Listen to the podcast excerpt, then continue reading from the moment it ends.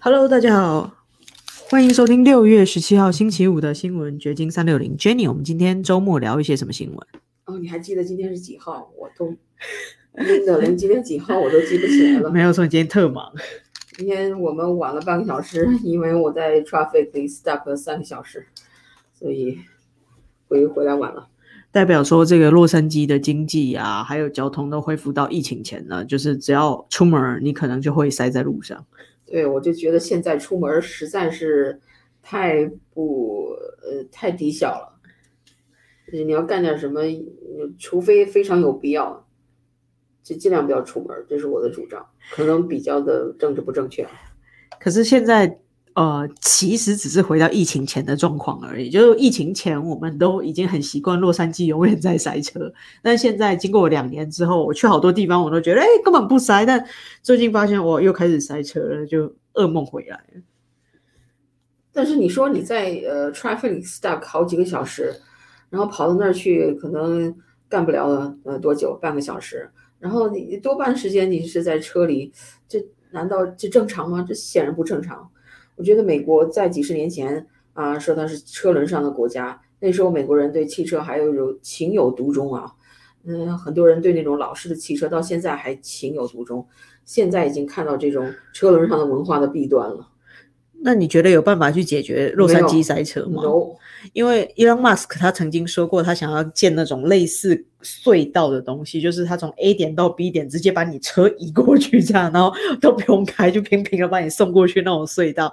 他其实就想在洛杉矶的 LX，就是在我们的机场附近做这个隧道。我其实蛮期待的，因为当他他他那个隧道凿到拉斯维加斯也出现堵塞了，嗯上一次我们也讲过，嗯这，个隧道并不能根本解决问题。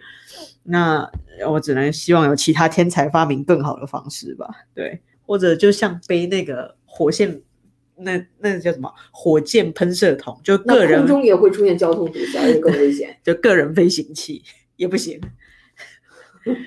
好了，我们还是进入话题来聊今天的新闻。不过洛杉矶的交通真的让人家觉得很痛苦。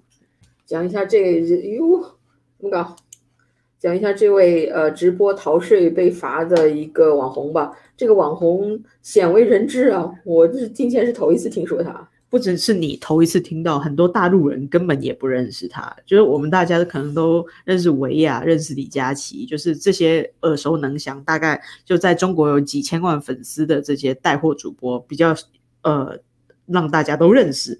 但这个人真的是没有人知道，但是他就闷声发大财。他去年应该赚了超过一亿人民币，因为他应该缴一千七百多万的税金，但是后来他逃漏税，所以呃，中国政府就给他呃罚款，都是双倍双倍的罚，所以所有的款项加起来之后，他被罚一亿多人民币。呃，一点零八亿人民币。那小伙子长得还挺帅的嘛，叫徐国豪，有点像央视主持人的那个面相。就是方头大耳是吧？嗯，I don't know，我我其实我也不懂，我也没办法形容，但是感觉他就是 央视主持人的那个那个气质。但是从这个状况，我们可以看到说，就是呃，尽管疫情很严重，但中国这个网络购物的风气还是很盛哦，大家还是买买买买买买，因为它是在二零二零至二零二一年欠的税嘛，所以这个应该是疫情最严重的状态下，然后所有大陆人都疯狂的在网络上买货，不仅是大陆人，美国人也是哦。嗯，所以，唉，所以这个港口拥堵啊，这些这个进出口，呃，在疫情下并没有呃减少啊，反而增加了嘛。就是从中国还是进口很多东西，美国人还是在买买买，中国人自己也在买买买。其实我认识一些在美国做代购生意的华人哦，然后我发现一个现象，就是小的这些代购商逐渐的就消失了，因为他们发货很辛苦。就刚才讲的这个，呃，中国封了好几个港口，然后很多货货都从美国走不出去，他们买到了，国内也有人买，但他们发不了货，那没有本金可以存货，或者是没有那么多呃厂房可以摆货的人。他就最后决定就是不做代购，就可能改行或者就是另谋他他其他生路了。但是如果有资金的，他可以囤很多货，然后他本身又有一定的门路，可以把货发到大陆去，那他的生意真的会做得很好。就是现在可能十分之九的小代购都已经躺平了，就是默默的就离场，但剩下的都是比较大型的代购，基本上他们一个月还是可以发上百个奢侈品牌的包包出去。对，那是从美国寄到中国嘛？是的，那还有从中国卖到美国的一些。比如中国的那些小零食啊，中国的那些产品，这儿的华人很喜欢。然后 Amazon 上的中国货越来越多，所以这方面的的流通也也在慢慢增加了。对，就是我们还是很需要这种呃美国与中国之间的贸易啦。就这个东西可能还一时半刻 断不了，就大家可能还是会想要中国的便宜商品，然后在美国这里的人他还是很依靠呃。大陆的一些事物，对，而且我现在发现上 Twitter 以前的广告没有现在这么多，也许我以前没注意，但现在我发现 Twitter 上经常给你推那种小 gadget，厨房的 gadget 或者是汽车上的 gadget，就是让你生活变得很方便那种，就是日韩呐，那现在是中国也特别喜欢制造那种东西，一看就是中国来的，一看就是亚洲来的。没有错，就是在北美的华人生活圈里面，你会看到有好多新的平台，什么雅米网啊，然后呃生鲜超市 Will 啊，就是他们一直在给你发送广告，告诉你你可以买各种来自亚洲的小商品、小零食。对你试过吗？实话说，我没买过，但我最近认识一个呃从佛州来的呃小朋友，大学二年级吧，然后他就在这个雅米网做那个实习，然后他就说他们。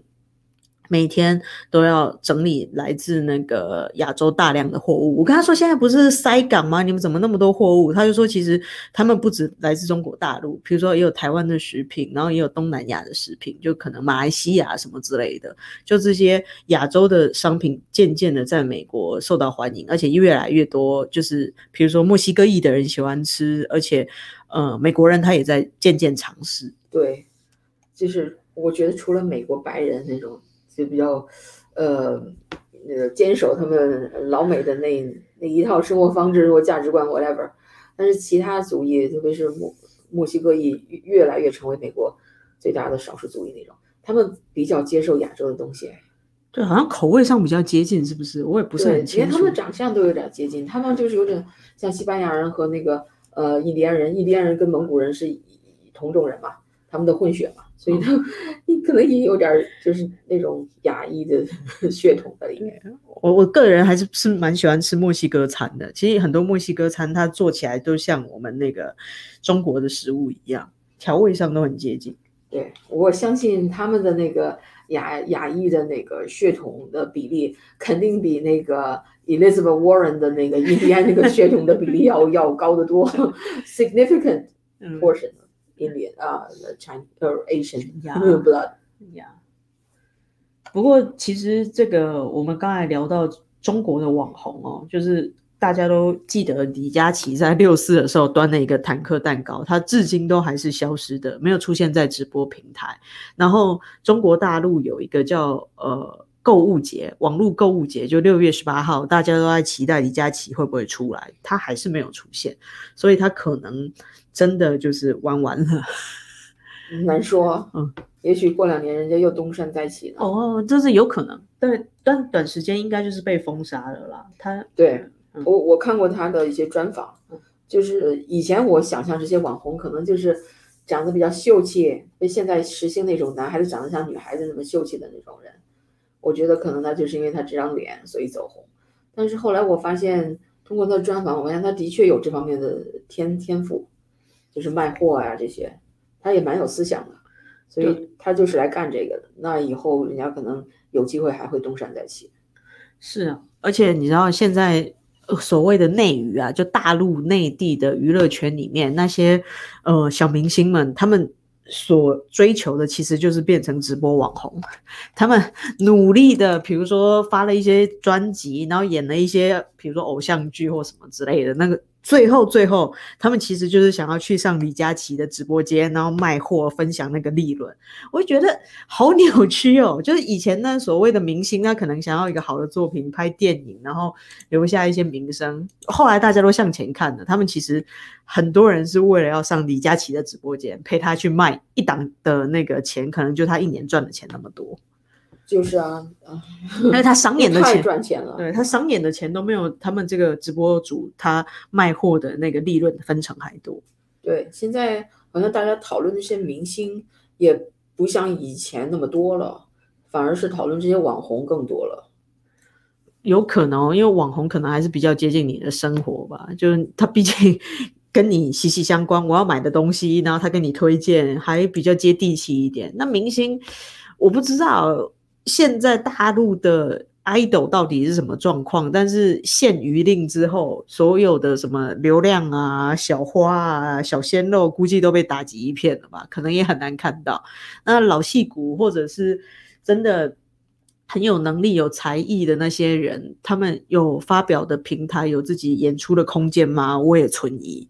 因为好的艺术作品，它可能就会受限于一些政策，它就被绑死了，这个不能播，那个不能写，估计会很难发展。那种呃，像中国的偶像剧，不叫偶像剧啊，那种就是美单美剧，对吧？呀呀呀呀，现在不是也被打击吗？对能对对搞这个吗？是，那个是很流行的嘛，原最最近。对，现在如果也不能搞了，我不知道在中国的艺人有还有什么出路。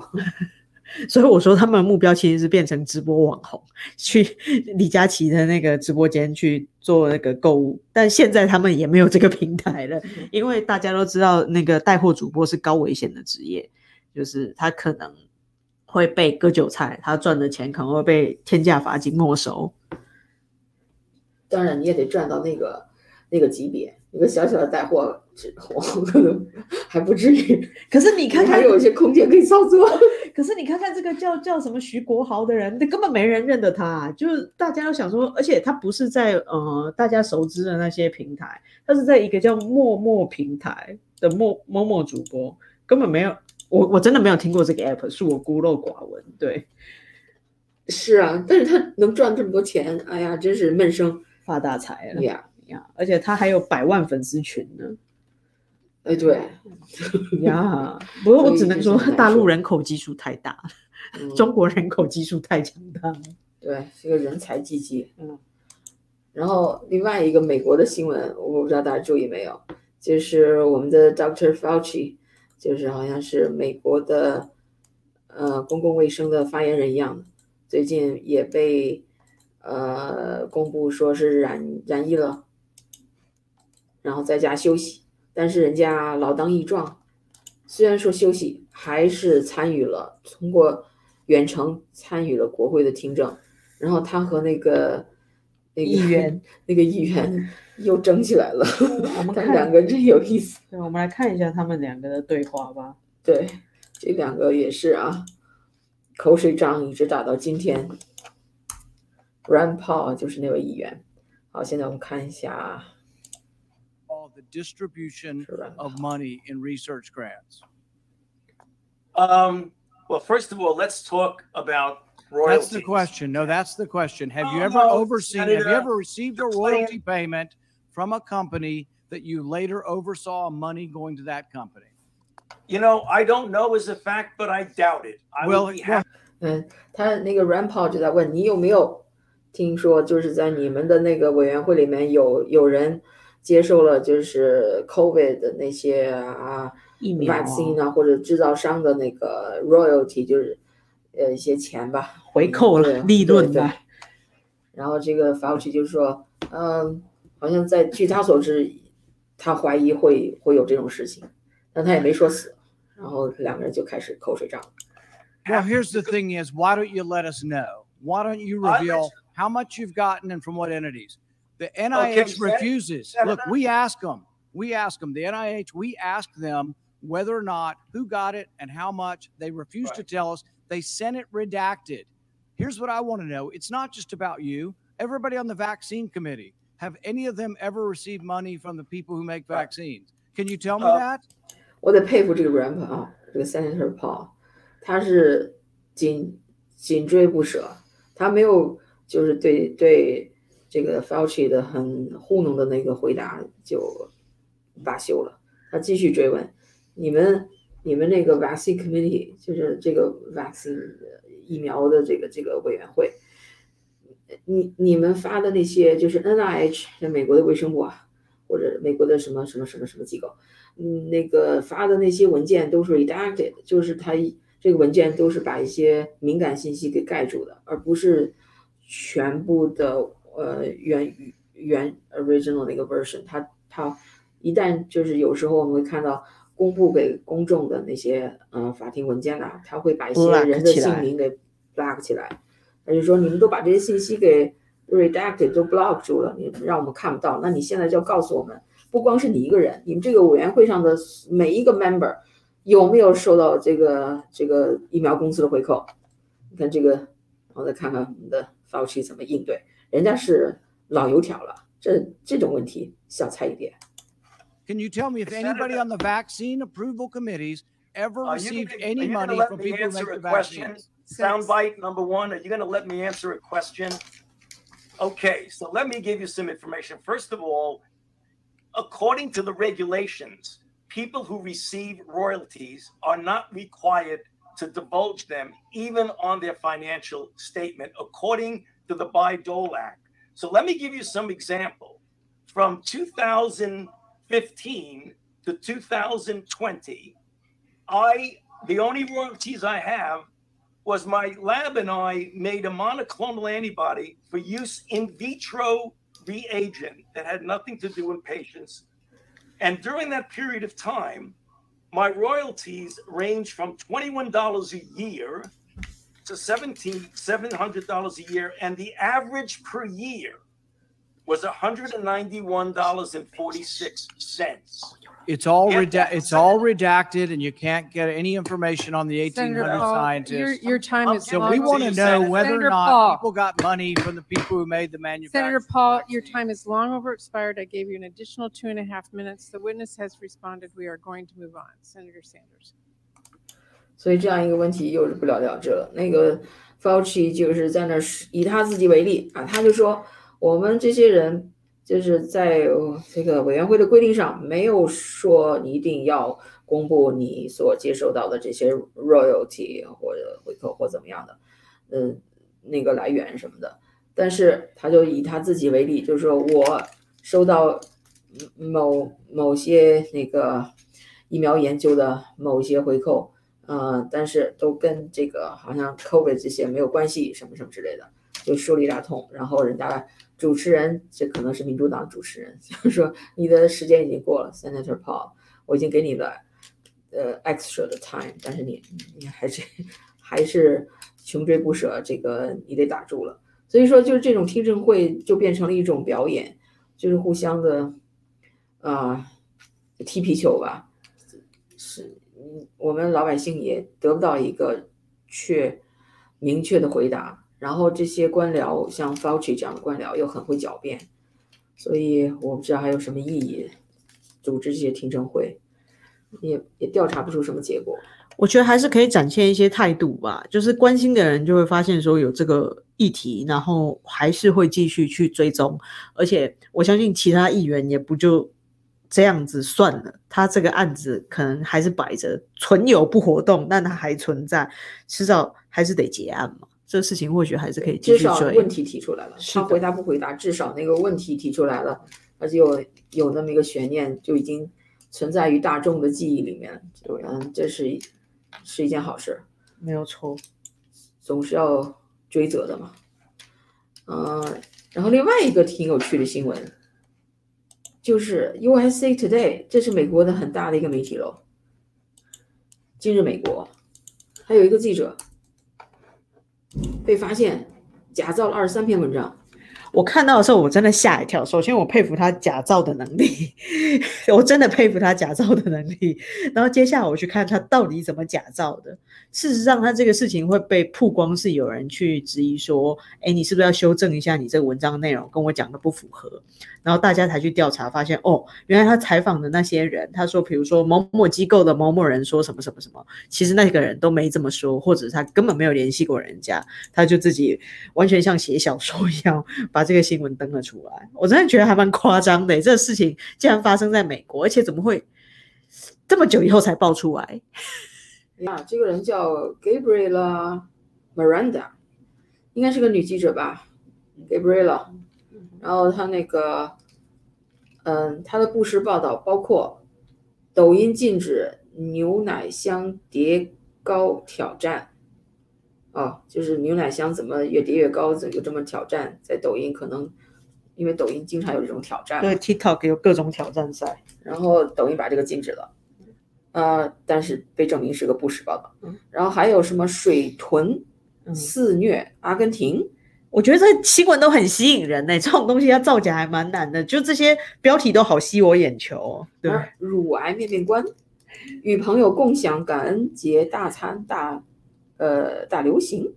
然后是圣诞节最受欢迎的十大酒品，以及反疫苗人士大推尿疗法，说尿。可医好新冠肺炎，这是 的确都是很吸睛的标题党。嗯，但是都是不是因为现在大家追求流量，就是都追都变成标题党了，不再注重内容的严谨，所以就出现了这样的记者。的确有这个内容的严谨，有没有考据？然后你有没有去核实？这个基本上是记者第一门的入行的功课吧。你不能像必须照，你真的不是写小说。但是我比较好奇的是，为什么要二十三篇以后他才会事件曝光啊？之前大家都可能是因为觉得这个新闻有一定的可信度，所以没有去质疑，还是那些受访者也没看这则报道？他有没有真的采访人家？然后这个编辑法官。也是有问题，这种出了这种事情，不不光是记者的问题，编辑也有问题。但我让我嗯想起了那幅那个电影，我们以前讲过的《Shattered Glass》，嗯哼，就是以前美国的历史上不是也有这么一个，嗯，靠编小说写新闻的这么一个 年轻记者，后来他跑去当律师了。就是当律师，他在考律师执照的时候也很麻烦，因为他有这个诈骗的前科，对。所以，当律师虽然大家都觉得律师好像不是一个诚实行业，但那现在，但是至少人家字面上这个律师也也也得有诚信，嗯，就是这这个这个演这个演员演这《Shatter Glass》主角的这个女青年演员，她是以演那个《星球大战》出名的。